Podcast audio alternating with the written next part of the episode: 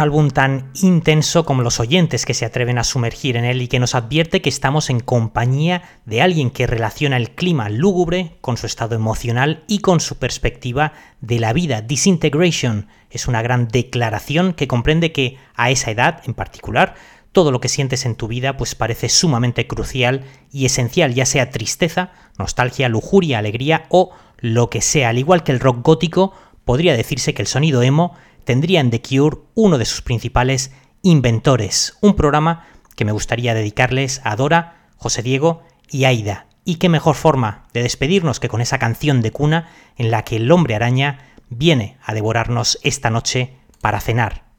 Chao.